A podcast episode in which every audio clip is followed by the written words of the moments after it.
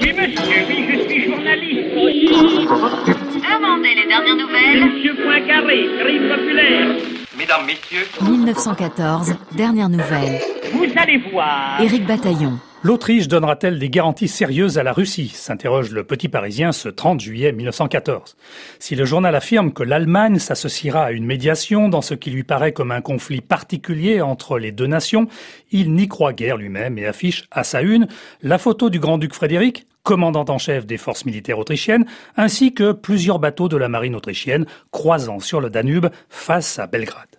L'Allemagne, qui se déclare pacifiste, arrêtera-t-elle l'Autriche se demande également l'écho de Paris, qui note que la Russie mobilise 700 000 hommes, tandis que l'Angleterre avertit Berlin qu'elle agira.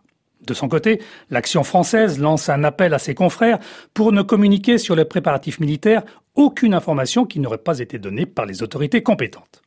L'organe du nationalisme intégral offre également à son rédacteur en chef, Léon Daudet, l'occasion d'une tribune contre l'espionnage allemand qui vise essentiellement les nombreux travailleurs et entreprises allemandes installés en France.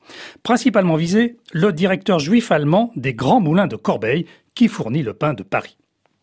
Ni anti-germanisme, ni antisémitisme dans l'humanité de ce 30 juillet, mais le constat que les hostilités ont bel et bien commencé malgré les effets de manche de la diplomatie.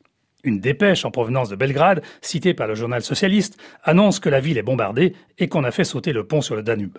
La capitale fortifiée n'est peuplée que de femmes, d'enfants et de vieillards, car les hommes valides sont mobilisés. Le plan de campagne autrichien est mené par le chef d'état-major Franz Konrad von Otzendorf.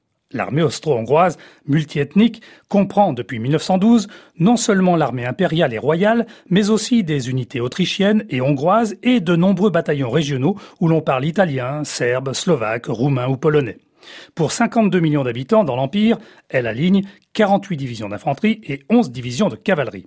La Serbie, qui compte 4 millions d'habitants, a de son côté 11 divisions d'infanterie.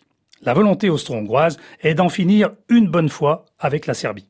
Vienne estime que laisser la minorité serbe gagner en Bosnie, c'est risquer l'explosion de l'empire pluriethnique. Ce 30 juillet 1914, avec l'aide de l'Allemagne, l'empire austro-hongrois pense en finir assez vite avec la Serbie. Pour en savoir plus, rendez-vous sur le site 1914 dernières.